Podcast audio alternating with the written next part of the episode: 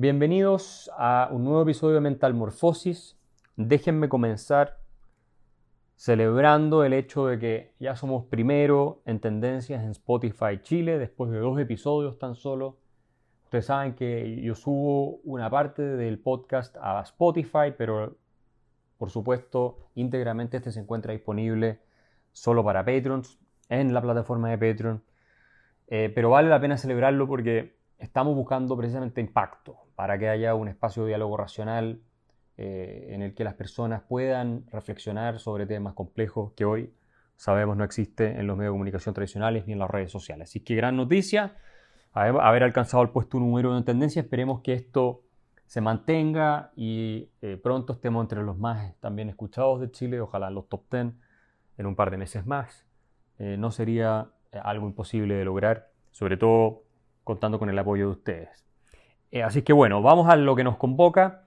El tema de hoy es muy complejo, eh, puede herir bastantes sensibilidades, pero precisamente para eso estamos acá, para reflexionar sobre asuntos difíciles, sofisticados eh, y que pueden herir sentimientos de distintas personas porque la verdad, lo dijimos en el primer episodio, no tiene la obligación de ser emocionalmente agradable con nadie. Y el tema que vamos a tratar es la incapacidad del Estado de Chile de garantizar el orden público, asunto que no solo nos concierne a los chilenos, sino cada vez más a diversos países en Occidente. Y para entender el problema en el que estamos sumergidos los chilenos y otros países, es muy importante definir lo que es el Estado. Y el Estado hay que definirlo sociológicamente, para comprender este asunto y no filosóficamente, porque las definiciones filosóficas conllevan o contienen más bien elementos de cierto idealismo, eh, cualidades a veces un tanto teológicas o religiosas eh, que no representan la realidad. Eh, la sociología, en tanto, intenta conocer los fenómenos tal como son y describirlos tal como se dan en la práctica. ¿Y quién mejor que el padre de la sociología moderna, Max Weber, el sociólogo alemán que fue profesor de la Universidad de Heidelberg durante muchos años y una de las mentes más influyentes en esta área, en la historia, para entender lo que es el Estado, ¿no es cierto? Eh, Max Weber definió el Estado en un famoso ensayo eh, en, el que habla de la política como profesión, eh, en los siguientes términos. Él dijo, miren, el Estado sociológicamente hablando, es decir, en la práctica, ¿ok? El Estado es una comunidad humana, ¿ah? es un grupo de personas que exitosamente reclama para sí el monopolio de la violencia física considerada legítima dentro de un determinado territorio. Vamos analizando los elementos de esta definición de Max Weber, que es fundamental tenerla clara para también comprender la enfermedad social que nos está infectando en Chile y cada vez más en otros países de Occidente.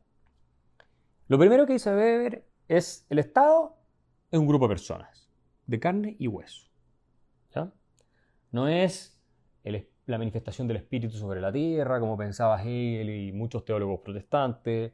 No es nada así como un ente semidivino capaz de proveernos de bienes materiales o de ser totalmente desinteresado, no es una asociación de ángeles persiguiendo el bien común, nada de todas esas cosas. El Estado son personas de carne y hueso. Y esto ustedes podrán notar que se encuentra ausente de manera completa en la discusión pública. Cada vez que alguien dice el Estado va a pagar las pensiones, por ejemplo, de la gente, o el Estado va a resolver la pobreza, o el Estado va a redistribuir la riqueza, no, no, no, no es el Estado. Es siempre un grupo de personas, son funcionarios públicos, y son políticos los que están encargados de hacer todas esas cosas a las que se le atribuyen cualidades demiúrgicas a veces eh, eh, y que por supuesto fallan precisamente porque son seres humanos y no son ángeles velando por el bien común, sino son también personas que persiguen su propio interés. Eh, bueno, el Estado entonces dice Max Weber, y esto es un hecho, son personas de carne y hueso, eso es lo primero. En segundo lugar, ¿qué es lo que distingue a esta organización? De todas las demás organizaciones que existen, Weber dice que puede reclamar para sí el monopolio de la violencia física. Pensemos un segundo esto. Hoy día hemos perdido de vista eh, este análisis porque el Estado hace tantas cosas.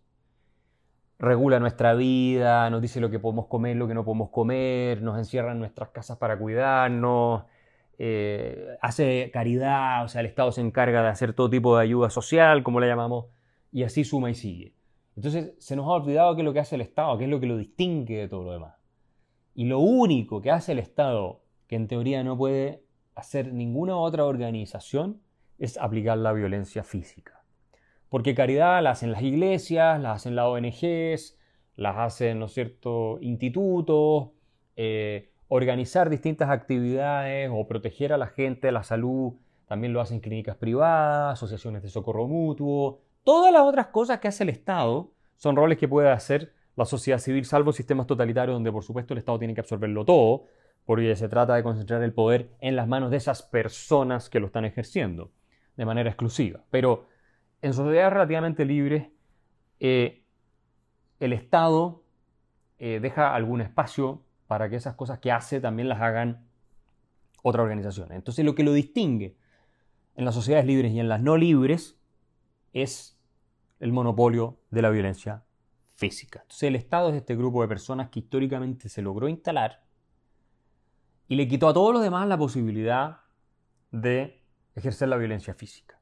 Salvo en leyes muy particulares en que, por ejemplo, hay un derecho a la defensa eh, personal en caso de un ataque, pero en general la violencia organizada la ejerce el Estado o las entidades que el Estado valida, autoriza a ejercer esa violencia o en aquellos casos en que el mismo Estado con sus leyes permite que nosotros los particulares ejerzamos la violencia como es el derecho a la defensa propia.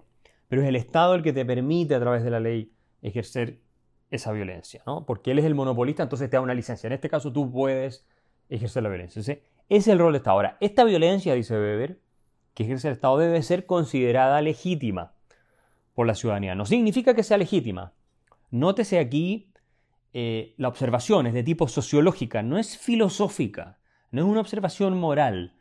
No quiere decir esto que desde el punto de vista del deber ser, ¿no es cierto?, de la ética, es legítimo que el Estado ejerza esa violencia. No.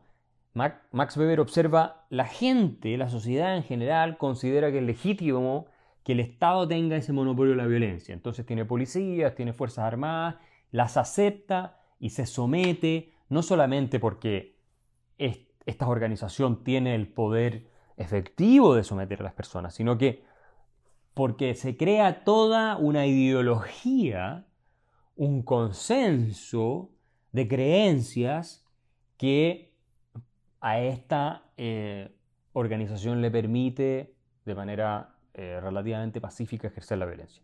La diferencia con una mafia como la de Al Capone, por ejemplo, es que ellos ejercen la violencia, pero no están autorizados por el Estado para ejercer esa violencia. Entonces Al Capone es mafia simplemente porque su violencia no es considerada legítima, ¿ok? Eh, eso es lo que diferencia al Estado de una organización mafiosa eh, o de un grupo de narcotraficantes con un tremendo poder de fuego, como puede ser el caso de Pablo Escobar en Colombia o el Chapo Guzmán en, en México. Y de hecho se habla de estados paralelos precisamente porque hay organizaciones que llegan a desarrollar tal poder militar que excluyen al Estado, que es eh, tradicionalmente el encargado de ejercer esa violencia a través del imperio de, de la ley, lo excluyen, ¿cierto?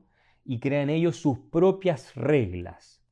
Dentro de ese espacio territorial, ¿cierto? Crean sus propias reglas y tienen la capacidad militar de violencia de imponerle esas reglas a todo lo que viven en ese territorio y además trabajan creando legitimidad. Por eso los narcos se preocupan de que en sus poblaciones a nadie les falte nada. Muchas veces son ellos la ley y al mismo tiempo los jueces que dictan sentencia y resuelven los problemas dentro de ese espacio. Ahí el Estado tradicional ha desaparecido. Ahí lo que hay es un Estado paralelo, una organización tal cual la define Max Weber, que reclama para sí, un grupo de personas que reclama para sí el monopolio de la violencia.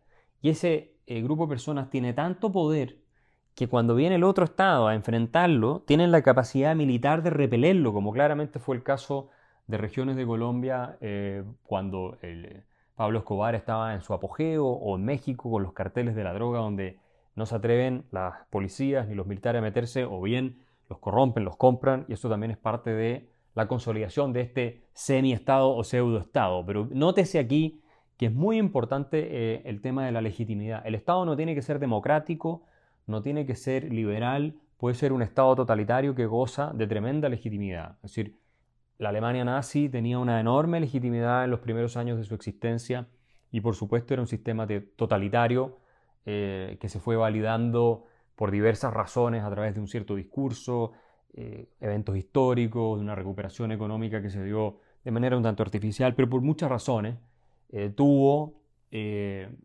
esa sociológicamente legitimidad, no en el 100% de la población, por supuesto, pero en un porcentaje relevante, lo que no significa que todos los que estaban ahí apoyaban absolutamente todo lo que hayan hecho los nazis, así como no significa que todos los que viven en Estados Unidos apoyan todo lo que hace el gobierno de Estados Unidos o el Estado en Estados Unidos.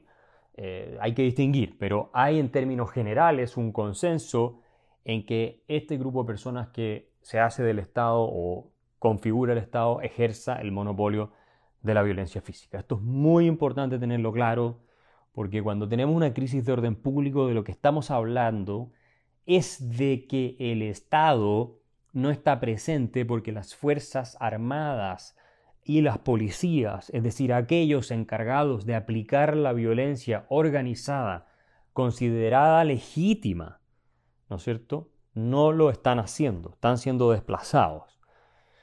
Vamos un poco a los orígenes históricos del Estado para entender mejor aún esta definición de Max Weber. Y acá eh, tenemos que ir a otro sociólogo de origen alemán, que es eh, Franz Oppenheimer, que escribió un libro sobre el Estado. Y en este libro, Franz Oppenheimer, que es un gran sociólogo, eh, y este ensayo no es extenso, vale la pena leerlo, se llama El Estado, ¿ok?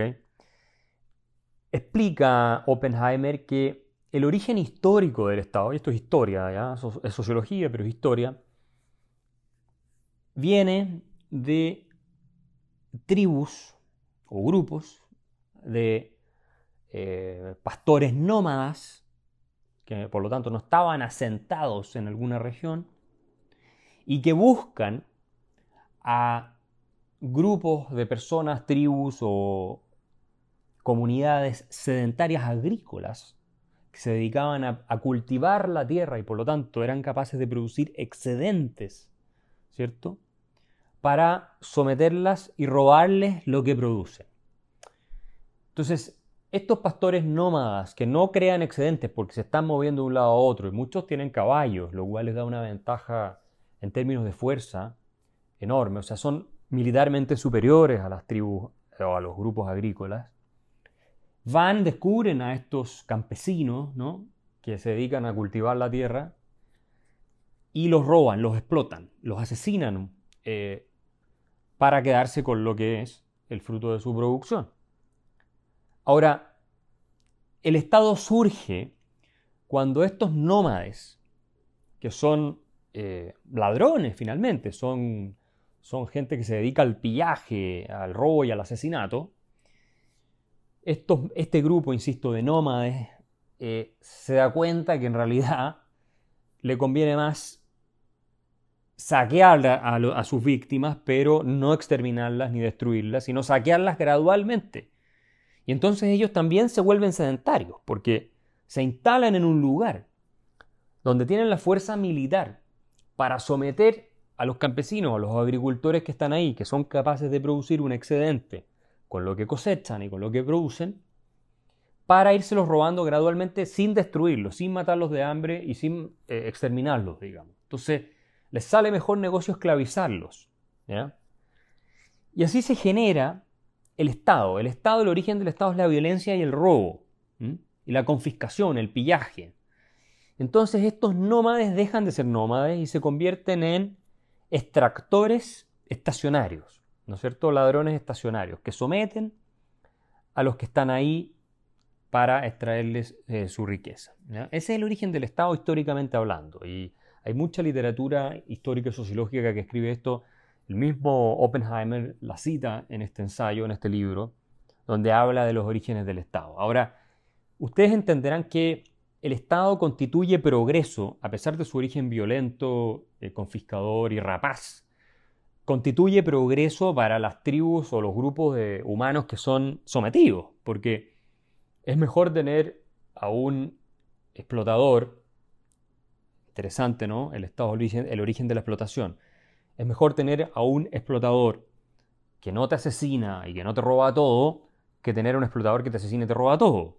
Entonces, los eh, pastores, básicamente eh, nómadas, eh, llegan, se instalan y empiezan a someter a estas comunidades agrícolas y le empiezan a extraer por medios políticos, así los llama Franz Oppenheimer, lo que produce. Entonces, Franz Oppenheimer sostiene en este libro que hay dos formas de proveerse de una subsistencia o de cierto nivel de riqueza, ¿no es cierto?, de obtener riqueza.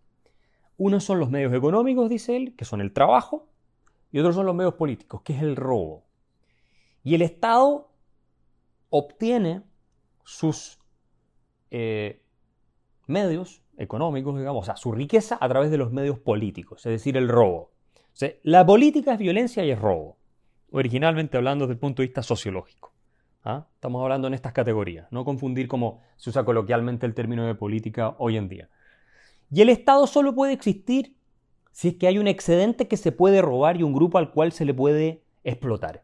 Y de ahí la definición de Douglas North, el premio Nobel de Economía, que afirma que el Estado, ¿cierto?, este grupo de personas con una ventaja en términos de aplicar la violencia para extraer impuestos. ¿Qué es el impuesto? Por supuesto, es el robo de una parte de lo que se ha producido por parte de quienes tienen la capacidad de robarla violentamente para satisfacerlo. Entonces el Estado supone que hay una riqueza que ya se está creando. Entonces no es verdad desde el punto de vista histórico que sin Estado no habría creación de riqueza. Sin Estado hay creación de riqueza. El Estado supone que exista el excedente de riqueza para mantener a la banda de criminales que configuran y componen el Estado. Estamos hablando en términos originarios, miles de años atrás, ¿ok? O sea, histórico. Entonces, eso hay que tenerlo muy claro. Ahora, se empiezan a crear relaciones de dependencia y de legitimidad en este eh, proceso porque ustedes comprenderán que en la medida en que el Estado, que es un grupo de personas, somete a, estos grupos de, agricultores, les va extrayendo su riqueza, pero intenta también cuidarlos y protegerlos. ¿De quién? De la agresión de otros grupos militares eh, de pillos, de ladrones, de criminales que quieran quedarse con la riqueza que producen ellos. Porque evidentemente, si yo tengo eh, como eh, jefe de un Estado un grupo de personas que me produce el excedente para yo poder vivir con todo mi aparato militar sin trabajar, tengo que defender la gallina de los huevos de oro. tengo que defender a aquellos que me están produciendo y que me mantienen de los otros que quieren venir a suplantarme a mí para quedarse con lo que producen ellos. Y por eso muchas guerras son por razones económicas, ¿cierto? Por poseer y controlar territorios, eh, por controlar poblaciones y así sucesivamente, o lugares geográficamente fundamentales para el comercio y así. Entonces, el eh, Estado es finalmente esta, este grupo de personas que se termina instalando en una región y entonces se produce una dinámica de protección también, de sometimiento y protección con quienes están ahí. Se empieza a desarrollar toda una legitimidad de la relación entre el soberano, el Estado, y el eh, gobernado, ¿ok? O el súbdito, porque finalmente son súbditos. Y se produce cada vez más una exigencia del súbdito hacia el Estado de que lo proteja. De que diga, bueno, a ver, te estoy pagando todos estos impuestos, eh, me estás extrayendo toda esta riqueza, eh, protégeme de los ladrones, de los delincuentes que se puedan generar dentro de la misma sociedad o de las bandas de criminales de una sociedad externa. Y el Estado, por lo tanto, tiene que, por obligación, reforzar aún más su carácter violento. ¿Ok? Y tener la capacidad de repeler, insisto, el ataque de invasores para proteger a su población. Y también de reprimir a aquellos que dentro de la misma comunidad puedan organizarse armadamente porque si llegan a tener el suficiente poder, pueden desafiar al Estado que ya está eh, existiendo, aquellos que están ejerciendo el poder en ese momento, y, desplazarlos completamente. Y es lo que ocurre en las revoluciones. Si ustedes piensan en la revolución rusa, eh, los zares, eh, el imperio o la dinastía de los romanos, pero incluso antes que ellos, llevaban siglos en, Rusia y, finalmente fueron reemplazados por los bolcheviques, Lenin y, toda esta gente, Stalin posteriormente, poniendo fin a la monarquía rusa que llevaba decenas de generaciones gobernando, y entonces lo que hubo no fue que se desapareció el Estado, lo que hubo fue que cambió quienes controlaban el Estado, es decir, los medios de coacción, porque los bolcheviques tuvieron la capacidad simplemente militar eh, de desplazar a los, eh, a los zares que no, no, Nicolás II toda esa gente no reaccionaron como debieran haber reaccionado a la amenaza y porque también hubo secciones de cierto, las Fuerzas Armadas rusas, los marinos de Kronstadt siendo la más famosa que se alinearon con la revolución eh, bolchevique. Pero bueno, eso es tema de otra historia, pero ese es un punto eh, fundamental. Entonces, eh, el Estado se beneficia de nuestros impuestos y nosotros al Estado tenemos históricamente la, relación o con el Estado para exigirle que nos proteja. Y el Estado además demanda ser el monopolista de la violencia porque su existencia como tal se pone en riesgo si pierde el monopolio de la violencia física. Entonces, todo este marco teórico es muy importante tenerlo claro, porque de lo contrario no se puede entender lo que está pasando en el caso chileno. Y acá los textos de Max Weber, Franz Oppenheimer, y también hay un profesor de Yale que es mucho más moderno, que se llama James Scott, ¿no? que escribió un libro que se llama El arte de no ser gobernado, ¿ah?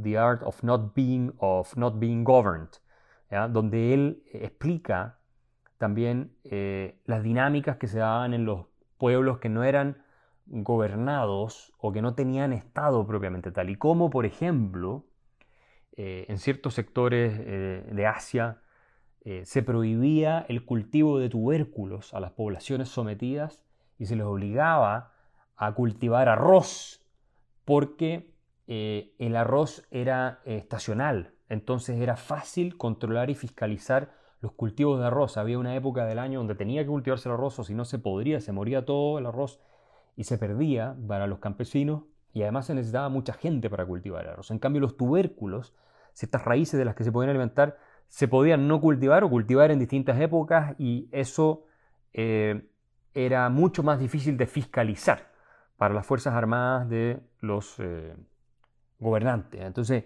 hay todo tipo de cuestiones interesantes que cuenta Scott, eh, James Scott, en este libro, el profesor de Yale, que también escribió otro libro que se llama Sing Like a State, que es un mamotreto bastante largo, pero que vale la pena tenerlo presente. Entonces, bueno, a ver, resumamos para después entrar a la discusión más específica de Chile. El Estado, entonces, este grupo de personas que reclama para sí el ejercicio de la violencia física entre un determinado territorio. Esa es la esencia del Estado. Si llega otro grupo de personas que puede ejercer la violencia, el Estado empieza a desaparecer.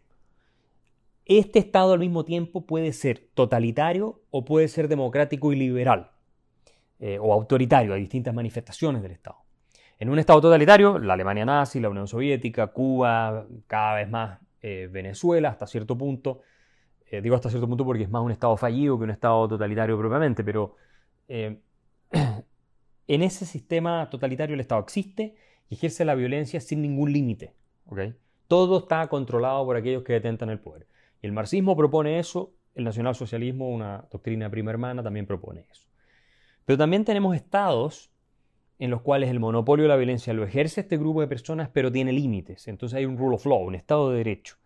Y el Estado de Derecho lo que garantiza es ese espacio de libertad individual y que existan normas, ¿verdad?, conocidas de antemano por los ciudadanos, que permiten a estos prever con suficiente certidumbre cómo es que el Estado va a utilizar su poder coactivo. ¿ah? Esta es una definición, definición que formula Friedrich von Hayek, el gran economista austríaco en Camino de Servidumbre, librazo del cual vamos a hacer un episodio completo dedicado a, ese libro porque es realmente esencial haberlo leído para entender también el mundo moderno, a pesar que fue escrito hace eh, más de medio siglo. Bueno, entonces tenemos este estado eh, en una democracia liberal donde podemos cambiar a nuestros gobernantes, sin embargo el Estado permanece, los monopolios de la violencia física existen, hay instituciones que no se cambian todos los días, las Fuerzas Armadas están ahí, tienen una cierta lógica, una jerarquía, la policía es lo mismo, en los funcionarios estatales en distintos ministerios es igual, eh, hay un cierto porcentaje que cambia, pero el resto permanece y va cambiando de manera gradual. Entonces, en ese sistema de democracia liberal, eh, el rol del Estado es uno civilizador, más allá de su origen eh, en cuanto a organización de personas eh, criminal que robaba, aplastaba y esclavizaba, ¿cierto? Es un rol civilizador en el sentido de que contiene la violencia. La monopoliza, y como hay una constitución, hay separación de poderes del Estado, hay fiscalización a través de una prensa libre y cosas por el estilo, entonces el poder del Estado está contenido, y está bien que esté contenido, ¿eh? este es el ideal liberal, que esté contenido, pero tiene que aplicarse ese poder cuando no se respetan las reglas básicas del juego de la existencia de un Estado, que es que éste detenta el monopolio de la violencia física. el Estado debe reaccionar de manera violenta, categórica, contundente y aplastante cuando se desafía a través de la violencia el monopolio que éste tiene de esa violencia y que es el que le da su sentido originario y el que justifica su existencia. ¿ya? Y también el hecho de que todos paguemos impuestos. Lamentablemente, esto se ha pervertido hoy en día porque creemos que el Estado no tiene que aplicar esa violencia, lo que tiene que hacer es aplicarla solo para redistribuir riqueza y dársela a los distintos grupos de interés y a las distintas aglomeraciones de personas que quieren recibir algo gratis. ¿ah? Y en la democracia esto se ha tornado en algo particularmente pervertido porque los políticos salen elegidos prometiendo beneficios a la ciudadanía o a sectores de la ciudadanía y de los grupos de interés que los apoyan. ¿verdad? Entonces, eh, cuando el Estado, hay que volver a esto, pierde la capacidad de crear orden o de mantener el orden, y para eso tiene que aplicar la violencia considerada legítima, legislada a través de las Fuerzas Armadas y las policías, bueno, cuando pierde eso el Estado empieza a desmoronarse. Y lo que estamos viendo en el caso chileno es que el Estado se está desintegrando gradualmente. Pueden escuchar la segunda parte de este podcast en mi Patreon. Es www.patreon.com slash Axel Kaiser.